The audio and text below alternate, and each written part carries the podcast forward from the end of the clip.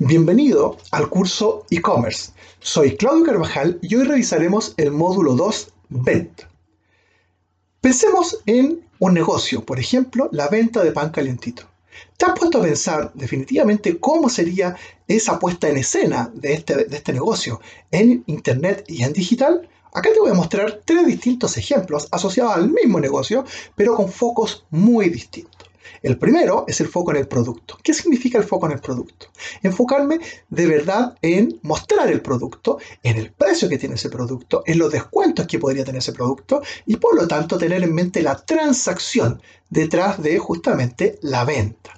Ahora bien, esa venta y esa transacción puede evolucionar cada vez que yo ya no me preocupo tanto del producto, sino más bien me preocupo de los atributos de esos productos asociados, por ejemplo, a la marca. Y nos podríamos encontrar con plataformas como la que ustedes están viendo ahí, en donde definitivamente está la preocupación en la calidad, en un catálogo, ¿cierto? En, por ejemplo, los estándares sanitarios, cómo se produce el pan, o definitivamente el invitar a los clientes a participar, ¿cierto?, de cómo el pan, por ejemplo, se construye, ¿ah? se crea eh, y por lo tanto eh, ver de primera fuente cómo, cómo es ese proceso. Y ahí lo que se transmite no va directamente ligado a la venta del producto. ¿ah? La venta del producto debe ser consecuencia de eh, este tipo de enfoque asociado, por ejemplo, a la calidad, ¿cierto? A los distintos tipos de atributos que una marca, una empresa puede transmitirle a sus clientes. Ahora, esto tiene que ver tanto el producto como la marca con las empresas. Sin embargo, hay un tercer foco. Ese foco tiene que ver con salir de la empresa e ir al cliente. Y cuando uno se enfoca en el cliente, en realidad se enfoca en cuánto ese cliente valora lo que las empresas le están entregando. Y nos podríamos encontrar, por ejemplo, con empresas que eh, le digan a los clientes, primero, haz el pan a tu medida. Segundo, le puedo decir, programa tu pedido el día a la hora que tú necesites. Y tercero, incluso, hemos generado un club ¿ah? de beneficios para ti como cliente para que puedas, ¿cierto?, seguir prefiriéndonos como empresa.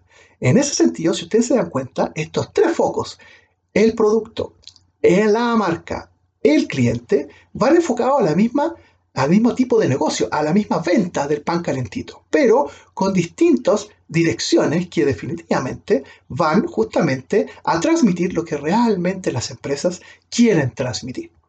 Dicho esto, nos vamos a dar cuenta, sobre todo cuando ustedes puedan ver el material que hemos dispuesto para ustedes, distintos tipos de negocios en digital. Vamos a destacar en nuestro curso seis tipos de negocios, partiendo de los negocios gratis, donde los clientes van y eh, pueden adquirir productos y servicios de manera gratuita, hasta los, modelos que son definitivamente personalizados y uno a uno ¿ah? entre empresas eh, y, clientes.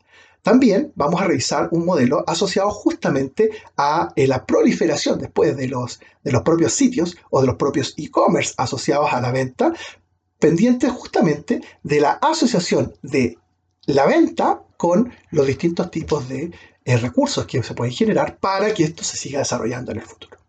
En ese contexto, para poder generar una, venta ordenada ¿ah? y que tenga una estructura, es, es, muy importante poder planificar esto. ¿ya? Eso se llama el funnel de ventas. Sin embargo, sin embargo, cuando empatizamos con los clientes, ese mismo funnel, que es un embudo, es lo mismo asociado a las compras. Y por lo tanto, aquí uno piensa, cuando está enfocado en el cliente, en qué es lo que necesita ese cliente, ¿ah? por qué eh, podría considerar ¿ah? Una opción eh, la empresa que, corresponda y finalmente, cuando quiere que le den a esa opción y por lo tanto la elección de ese producto o servicio, poder concretar la venta. En el módulo también revisaremos el funnel, pero desde el punto de vista de la empresa.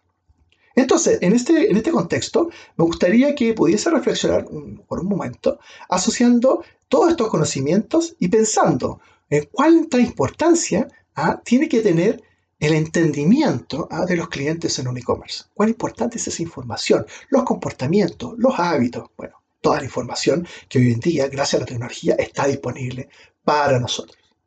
Bien, con esto finalizamos la clase de hoy y te invito a revisar el material complementario y por supuesto nos vemos en el próximo módulo. Que estés muy bien.